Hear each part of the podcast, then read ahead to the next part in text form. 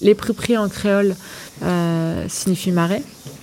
Et Yiji, c'était donc le surnom euh, du propriétaire. Son nom de famille était d'ailleurs de la famille Sophie. Et son surnom étant Yiji, euh, voilà, c'est devenu les prix Yiji. Il y a des gros manguiers, ben, d'ailleurs comme euh, ceux qui sont ici.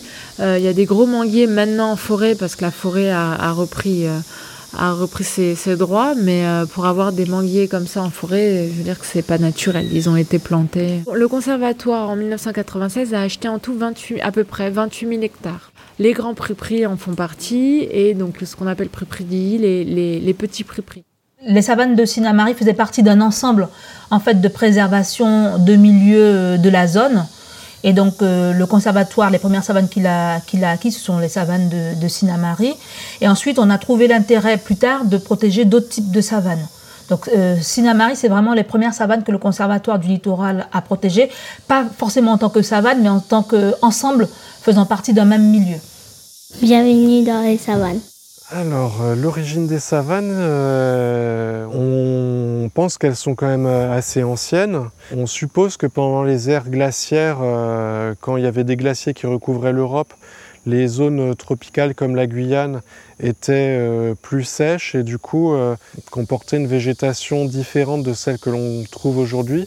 Et on peut imaginer donc que les savanes étaient plus étendues et il faut penser aussi qu'à cette époque-là, il y avait aussi euh, de la mégafaune, comme euh, aujourd'hui en, Afrique, on trouve des éléphants. en Guyane, on avait des paresseux géants qui mesuraient 5 mètres euh, au garrot, des, tatous géants de 500 kg, des, des marsupiaux-prédateurs, des oiseaux terreurs.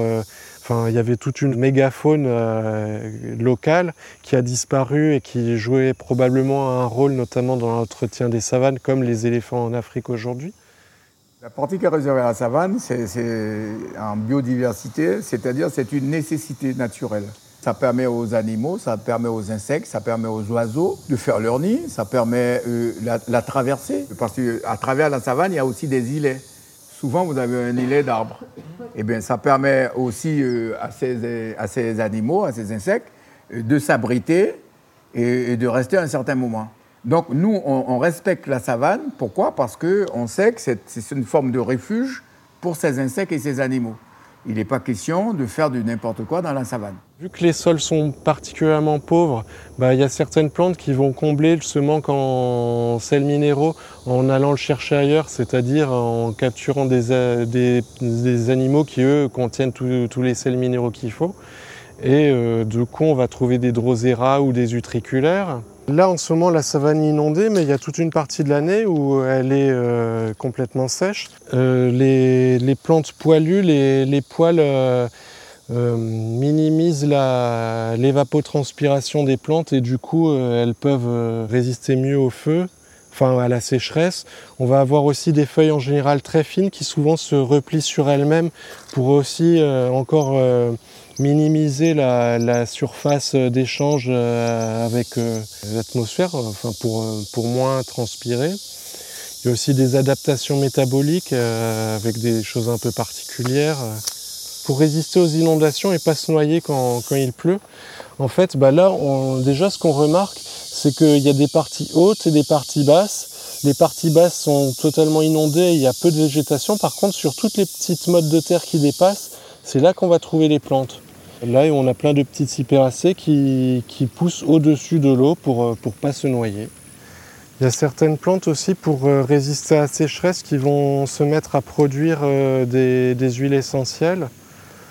Il y en a quelques-unes, un petit peu comme dans la région méditerranéenne avec le thym, la lavande et tout ça. Bah, ici, on a, on a, quelques espèces qui font ça, comme Unxia camphorata qui a une odeur de camphre assez marquée. Les Micania aussi, des, des, astéracées, la famille des, des, pâquerettes. Il y a aussi les, feuilles coriaces qu'on va retrouver euh, assez régulièrement. Miconia ciliata qui est, qui poilue et coriace. Parmi les adaptations, les feuilles coriaces, euh, on va trouver par exemple euh, à la Maison de la Nature la feuille à polir, Curatella americana, qui, a des feuilles qui sont très riches en silice, ça a de la texture du papier de verre. Et du coup, bah, ça, participe à résister à l'évapotranspiration. Effectivement, il beaucoup d'espèces de rapaces en fait, qui profitent de ces feux pour euh, capturer les proies en fait que, ces feux font fuir. Donc c'est souvent des espèces qui, euh, capturent des, gros insectes en fait qui, euh, décollent au moment où les flammes arrivent. Et c'est beaucoup en Afrique ce qu'on appelle la famille des milans. Et en Guyane, effectivement, on peut retrouver des milans plombés qui, survolent la savane, alors c'est pas tout à fait son biotope, pour s'alimenter suite à des feux. La buse roussette, moi à ma connaissance, je l'ai jamais vu faire, mais c'est pas du tout impossible. Après, il y a aussi des trucs genre pipi de Jonat, sturnette des prix qui sont vraiment typiques des savanes et qui, pareil, on les trouve pas partout.